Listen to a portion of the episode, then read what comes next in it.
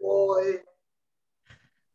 Okay, hello. We're here back again with Mr. Hello, Rich Jeffrey. Welcome, Hawaii. Hey, Jeffrey, Let me tell you something about Zoom meeting. let me tell you something about Zoom meetings. How you doing, my man? I'm good. I'm good. How you guys doing? Pretty good, pretty good. Well, I'm well, very well. Looking good as always. Yeah, it's not easy. You know, I woke up this way. Yeah. So we have another session with you here, and we have a different topic that you want to talk. So let us know what it's gonna be about today. What it's gonna be. What we will talk? Anything you want. Okay. Um. Well, you name it. You're you're the guest. Want to talk military? Let's go on. Yeah. Yeah. All right. Yeah. Ask me anything. Okay. Well, what's your background as a military?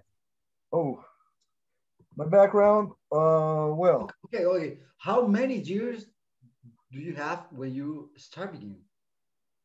uh, more Yeah. How old than are half- you when you start? More than half my life. Hmm? I'm still 18. No, uh, Jeffrey is asking that. How old were you when How you start you? when you joined the army? Uh, 17. Seventeen. Really young. Yeah. Do, do you Um, like so- to fight? No, always. But what? Do you like fight always? Well, okay. Can you say it again? That you like? Did you like to fight? Well, I joined. Well, yes no. Well, thing is, like, actually, the military kept me out of trouble. It's, it sounds Okay. funny, but yeah. Normally Uh, does. Uh, from from other people that I have, you know, talk and uh, normally does. I mean, I had like a rough, like, I was, you know, I had a lot of fights. Funny before the military, you know, and uh, well, yeah. So it kept me out of trouble. I think, You're like a trouble you- child. sort of, yeah. Ah, That's a whole. That's a whole other bowling other, other meeting. all the time. Yeah. okay, you, you have been pretty much a soldier the most part of your life. Yeah. So uh, what what can you share with with other people about that? Um, well, to someone who like, uh, I mean, it's a huge topic. Uh, at first, I was uh, um, it's called uh, it's recon. So it's um, but it's demolition recon. It's like uh, it's a uh, branch in the special forces. Okay. Uh, yeah, and now I'm with um, uh, another unit. It's um, I can't I can't really say the, um, the name, but it's uh, it's more of an undercover job, anti-terror. Mhm, mhm. So we were pretty much with the special forces. Yeah, Mhm. Um, So yeah, for people that really don't know, we have a top level right here. Not, not just in the military, but for fighting as well. You have a big I'm MMA lucky. I'm gym. lucky because yeah, you, you get to meet the nicest people. You know, really the the top notch. Uh, yeah, the cream. yeah, Yeah. exactly. Um, what is how hard is to get into a special forces group? Um, so depends on the group you, you get into. Um, there's usually what you have to um. Well, what you do is the first there's a there's a test, which is a like a physical test. Yes. Um, a, cou- a couple thousand people try. You know, um, it's like a week long, and it's I mean it's you know, I say physical. It's it's an understatement. Yes. Um, it's funny. I remember all these big guys coming in, you know, all these bodybuilders, you know, and I was like, those guys look tough. And I was a kid. But- And 20 minutes later, But you're very big, man. Well, yeah. but you know, I was younger. than 20 minutes, 20 minutes later, they're all uh, they're all gone. You know, yeah. And um, so after a week, there's a couple hundred people left, and then you have to go and see a shrink. Okay. and he throws away everybody besides about 30. Then you got to go through, depending on where you are, about a year and something of training before you're officially in the unit. and also then you could get thrown out in any second. So uh, yeah, you end up about 16 people, something like At that. At the end, from how many? Yeah, yeah. From the initial uh, testing, I mean, I don't know, there must be about 2,000 people there. Oh, really? counted it, Yeah. Oh, wow. A lot of people. A lot of people. But Yeah. that's that, that's why it's called a selection course. Yeah, exactly. It's a selection course. Exactly. Yeah. Exactly. So- you go ahead. So uh, as far as I understand, uh, special forces people are normally very active in Normally combat. very what? Uh, are very active, like in combat or operations. Oh yeah, yeah, yeah. Always first in line. so um, uh, how hard is that? Because a lot of people, you know, the um, even ourselves, we just see movies and people you say, "Well, it's so so very very nice and exciting," but how how dangerous and how serious it is that job? It's dangerous. Um, I. I like to think that it's less dangerous than a regular infantry soldier Okay. because we're always the ones who are coming in, attacking, doing our stuff, and leaving. While the infantry guy, he might be in the same roadblock, the same patrol over and over again, kind of like a sitting duck, Yes. you know? So that's what I, uh, yeah, that's my, my opinion. One second. Who is it? Okay, take your notebook. Come in, come in. Sorry. Come in. That's all right. Hey, come in. Come in. Take your notebook. I'll be down soon. All right. Take the pen. Take the pen. It's a And close the busy, busy, See- busy world. This is see, see, We do a, she's a, we do a powerlifting as well. So I, Powerlifting. I- yeah, yeah, every yeah. So I give her uh the program, you know. It's a music program. Yeah. So uh she's a good kid. Back to our topic. Uh yeah, so it's it's dangerous, but um it's uh, also important work. You know, I mean, you save lives. So yeah, it's Oh, uh, nice. it's an honor. wow, it's good. It's good to have people like you, you know, like fighting and, and trying to make others safer as well. Because you just you just don't work as a soldier. You also train people to get ready Yeah, for that. I also events. train. I also I also train in the special forces. So I, I train them all all what has to do with uh with uh contact combat and uh, too close to shoot. For example, we spoke about that. If you guys remember, um, I do that in the military as well. So that's my. That's where I'm coming from. You know, I know what I'm doing. You know, uh, um, yeah. So I write down training programs for them, and it's constantly evolving. You know, we're constantly learning, and it's an important job because you know the hardest thing to do is to go to a, a parent's house or a girlfriend's house or a wife's house and tell them, you know, you know, the person you love is not coming back. You know, so you want to you want to train them well. Yeah.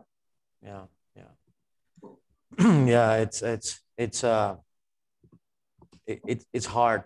Uh, you know, people losing their lives to Yeah. protect others. I I think that's Yeah. very honorable and very. Uh, I really respect that from from any military branch, police, first responders uh, around the world. Yeah, You it's, know, it's, it's a- to be a it's a first hard job. responder is rough. Yeah, because there, there's a lot of first responders group, not just military. There's uh, medics and Anybody And who's on the first, paramedics, yeah, yeah. everyone who's on the front, front line, you know, yeah, yeah, yeah. policemen, firemen, you know, medics, like you said. Yeah, for sure. Sharir, uh, when you visit Costa Rica, what do you think about our country? Because do you know we don't have army, you know? Yeah. What Well- do you think about that? First of all, I love Costa Rica, right? I have Uh, friends that, in that's because we're here, of course. Yeah, exactly, exactly. now, I don't know enough about the Costa Rican politics to give an opinion. You know what I mean? Like, who am I to give an opinion about something I don't because know? I think it's strange. when You you military? when you talk about the army, we listen really, mm, really far away. I don't care how, how, how can say, ¿cómo puedo decir que está muy lejos para mi pensamiento a veces? Uh, that, that it's very far from us to think about an army here because uh, the army was removed in 1948. Yeah. It was just removed. Well, an army's job is to protect the borders. Yes. The country. Mm-hmm. So I mean, if you got that covered, you're fine. But if you don't, if you don't have that covered, you should have an army. You okay. know. Mm-hmm. Yeah, that's my opinion. Um, yeah. Um, we, as a country, in the beginning of our history, once they uh, removed the the army, they focus more in education, health, and well, we have a very good police force. Yeah. The thing that we have now, and I think is not is not only here happening, is the corruption that uh, many Latin American countries have in their governments, and that start like moving, you know, from from the top all the way to the bottom. We we host a podcast and we have done like a, uh, we did like a like a series of programs uh, talking about um, corruption and and drug dealing and and trafficking and guns. And and and we find we found out that the the root of all evil is pretty much the corruption in politics. Probably. Because probably right. because from from from that point of view from that from that spot everything starts falling apart. Because if you have got corrupt politics it's easy for you know for uh, organized crime to start um, you say like getting inside getting inside jobs getting inside politics getting inside police get inside you know pretty much everything like a like a disease. Yeah. and i think latin america is is is very is very sick about that unfortunately i had a friend who uh pretty much in the same field like uh, we do, and um, another uh, Latin country. The, I mean, there was like a bid for giving a course for um, was a police force, and he has a lot of knowledge. He's, he's good at what he does, and uh, the chief of police was like, "Yeah, I mean, pay me and you get the course." You know, it wasn't even about the knowledge or anything. It was just about if you pay me money, you know, you have the course. You know, you you get it, which uh, back then uh, it shocked me. You know that that uh, kind of corruption. Yeah, yeah. In, in your experience, um, is is how do you see the world right now? Man, the world is going crazy. Yeah, man. I mean, if you look at the, what happened last year, the summer in USA, and uh, yeah, I mean, the world the world's going crazy. There's a lot of mass shooting as well. There's a lot of mass shootings. There's a lot of violence. Uh, it's just yeah. The world is a beautiful place. I love people, but uh, we gotta. There's evil. There's a lot of evil. Oh yeah. Uh, there's a lot of people that say, um, I, I'm going to ask you this because there's a lot of people that normally say, well, you don't have to be thinking about that because you're going to pull that, that, that energy you know, I never believe in that. I, I think that's silly. Um, I have, well, we, we come from a kind of a rough neighborhood.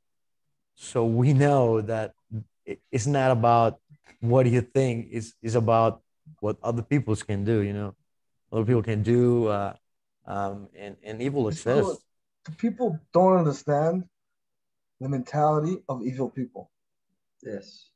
And, and, and that's that's an issue. Like you know, you're fighting monsters. You know, it's not it's not people with compassion. They don't they don't care. You know, they'll go really low to fight you, really low, things that you would never do. You know, um, so yeah, it's you know you could put your head in the sand if you want, but uh, I think it's every person's responsibility to be able to protect himself and his family, his loved ones. You know, people should train. And you know, your reality that you're living in could change in a second. I mean, you could be going to the movies with your girlfriend and eating popcorn, and then some asshole passes by you, and he's like, "What you looking at?" Or he says something to to your wife, or and then you're in a world of violence in a second, you know, and you're like, how did I get here? So it's, it's better if you, you know, I always believe in peace through strength. You know, I think that's the best way to achieve peace. When Yeah. if you're yeah. like in our region here, if you're nice, you're perceived as weak.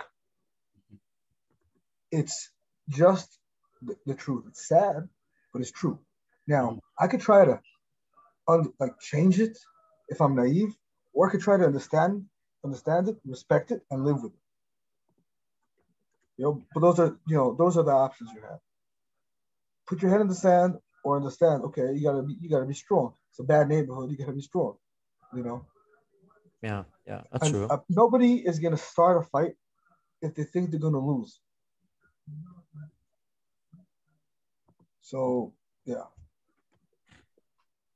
So that's that's very interesting because you said that if you are nice, they will think that you're weak. yes. And Now, you could. I'm a. You know, anybody who knows me knows I'm a very nice person. You know, I'm a people's person.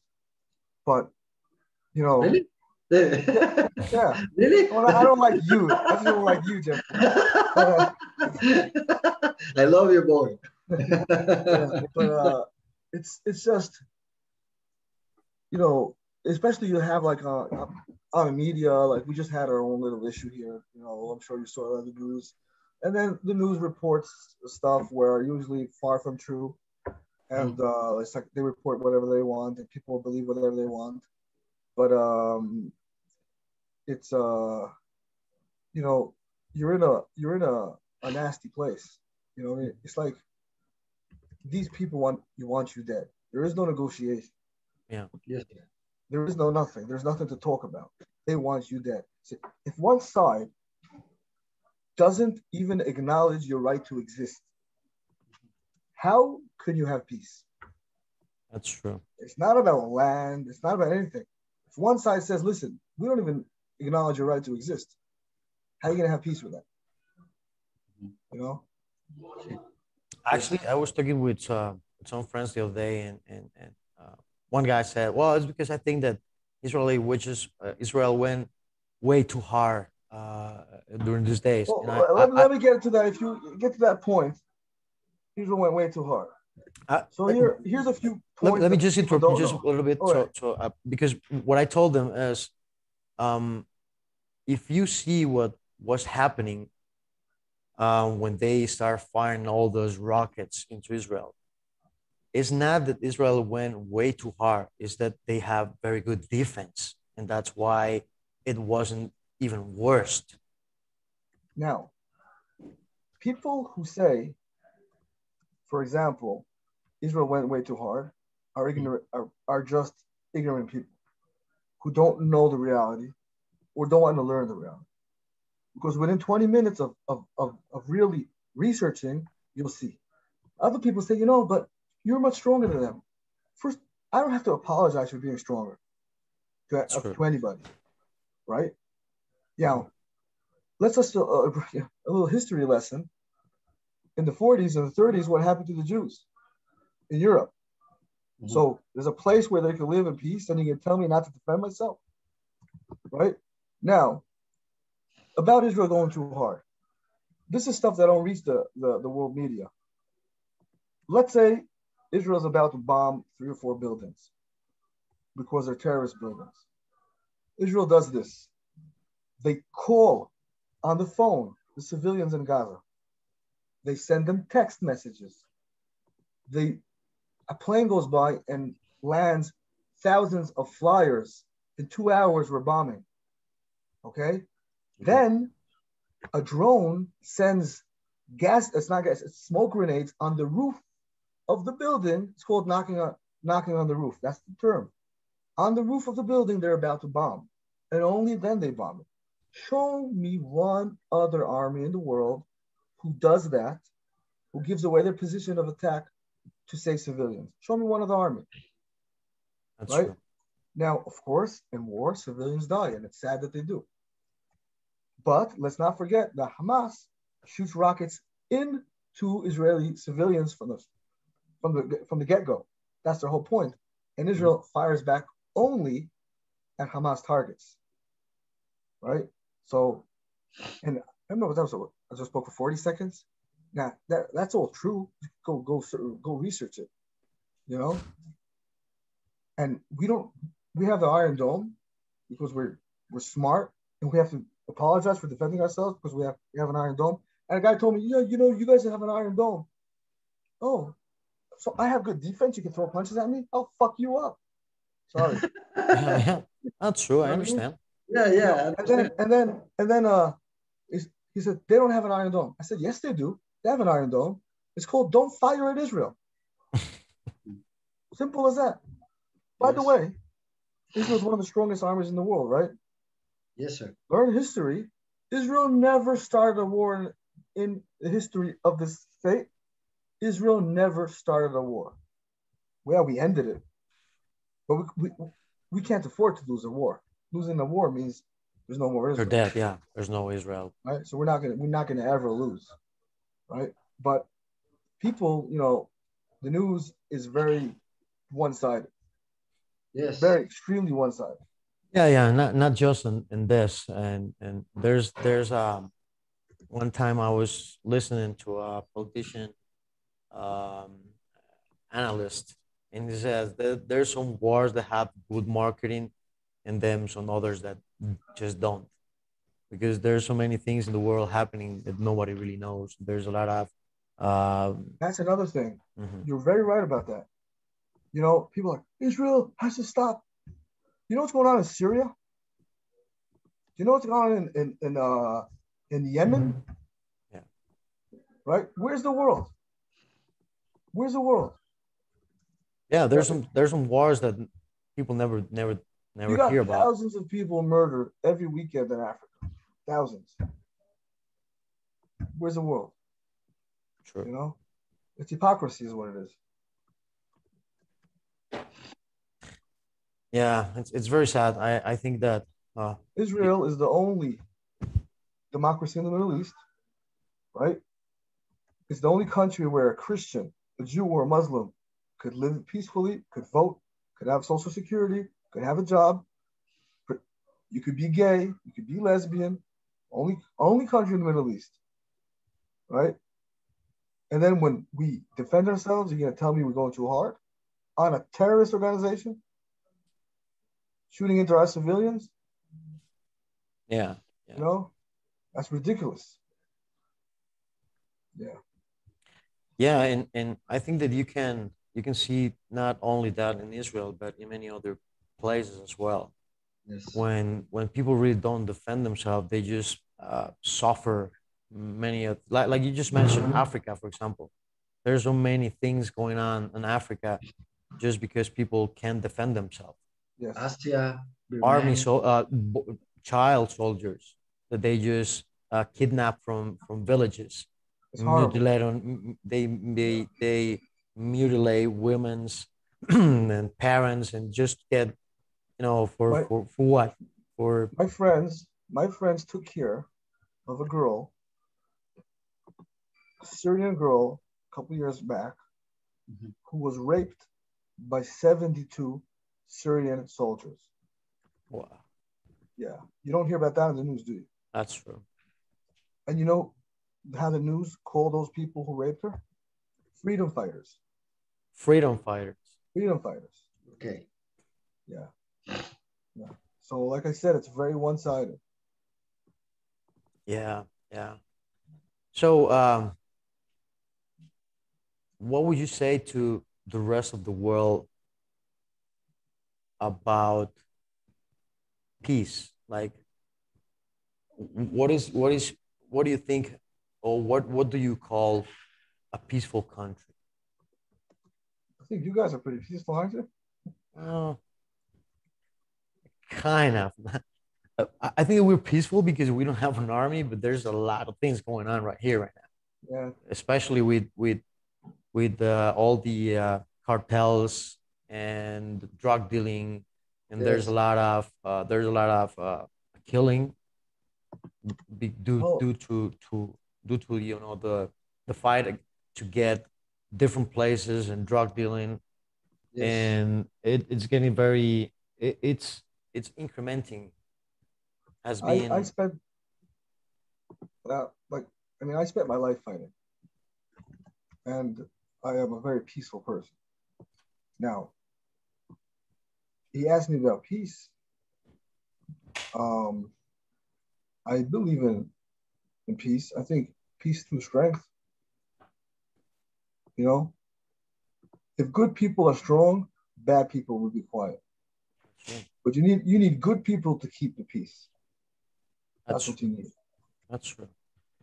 Because if That's we don't do nothing against evil, evil just Exactly. evolves and Exactly. So Yeah. you need to have good people who can keep the peace.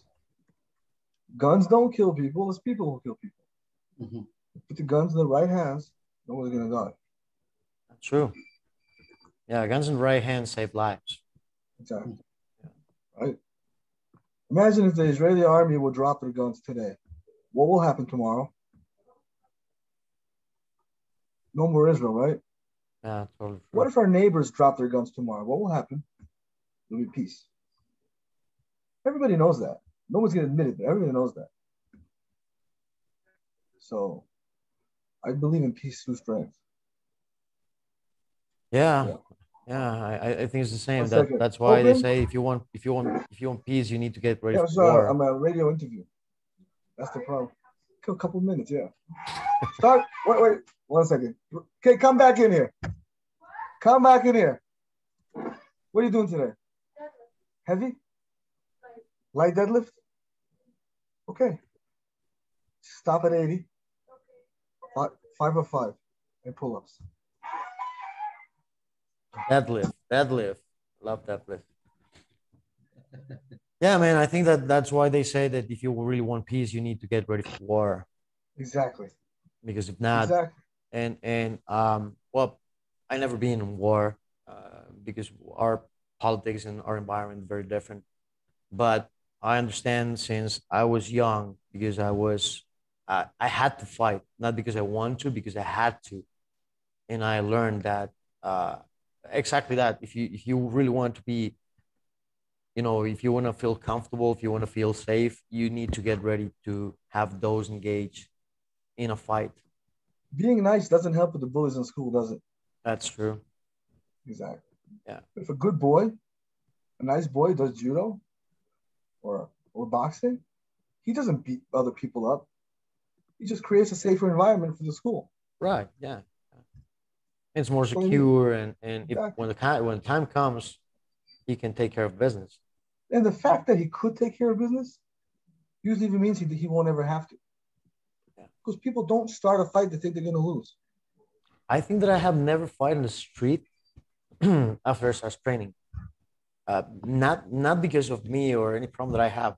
I normally try to avoid the problem, not because I can fight, because I I know that that can escalate so much and have Yeah. can have different consequences after that that they're not really worth it.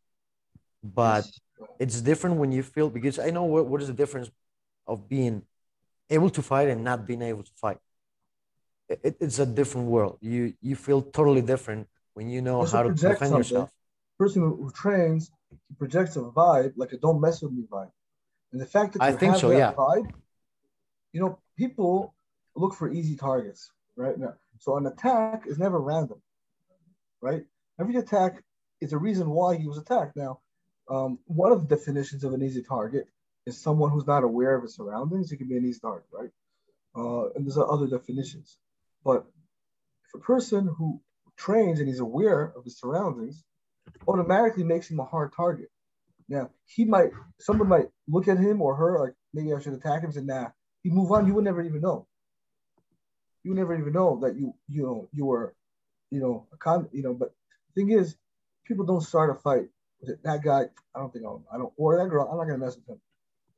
Not the biggest guy in the block, but people train have a certain vibe of confidence that projects out. You know, street fights. You mentioned street fights. People can smell fear. They smell it. They know. You know, they, they know you're afraid. Yeah, and you can see you can you can see body language of, of, of people uh, when they are like kind of afraid or even sometimes women are just walking and, and they have somebody in the back and they don't even turn around because they're so afraid. Yeah. And I told them, well, that's the first mistake. You need to know who's coming. Yeah. I gave a class for women once. I told them, you know, a lot of women, one of, one of the most violent places in the world are parking lots. Parking a lot lots. of attacks. Yeah, a lot of attacks happen in parking lots. You know, night, they come out at night. So listen, you know, a lot of women, they go to the car and spend like five, you know, five minutes looking for their keys. That key is a weapon. That key, you put in someone's eye, fight over. Now, take the key out, walk with the key in your hand. You'll feel better about yourself, and automatically, you'll have you'll project confidence. No one's gonna even start a fight with you. Mhm. You- You'll just you just uh avoid it from the from the get go. I teach a lot of security here in this country, um, and some of them work in really bad places, dangerous neighborhoods, where there's a lot of fight, like on a daily basis. Every shift they'll have something. But there's a few of them who, I mean, they're working for 10, 15 years, never had a fight. I mean, they did come to help others, but nobody ever started a fight with them. You know why? Because they're professional. And people say, hmm, that guy's professional. I'm not going to start a fight with him. We arrested this terrorist once. Um, the, the, the, the Secret Service had this intel that he's gonna, he's planning an attack on our army base. So, fine, uh, you know, go get him, right? So we'll go to his house, 3 a.m., break in, take him out of bed. Initial interrogation about why he's arrested. He says, yeah, yeah, it's true. I, I planned an attack on our army base, but I, I, went last night. So we were late. So I asked him, so why didn't you carry your attack? He says, well, the soldier on guard was alert. So I figured I don't want to die just fighting one, you know, one soldier. I'll come back another night. So again, you know, being professional and being strong makes you a hard target automatically. Probably the chance of you having to use that your knowledge are are, are less than a person with no knowledge Yeah, true. because you just don't know what to do. Yeah. and especially the awareness that you create. Yeah, exactly, exactly. All righty, guys. It was very lovely to have you on the show. It was a pleasure to have your brother always. Thank Uh, you for your words, man. hopefully, uh, I, I just want to invite the rest of Latin America because, because we're trying to have a uh, to host another seminar with you in August. So hopefully, if the, there's if there's uh, somebody interested in coming to Costa Rica So- and have a train with you, August August 28th, right? August. Let me tell you right away. Yeah, the August weekend of the 28th. 28 and let's see 28 and 29 yeah we're gonna have a lot lots of fun here in costa rica with Yeah. Shadia richmond and iccs Krav Maga and iccs pro Eating, vida. eating tacos, eating Yeah. taquitos. Hey, Jeffrey. yeah, it was great to alrighty see you man guys. well All the time, great to see you guys. yeah yeah man And, Thank you so Uh, much, man.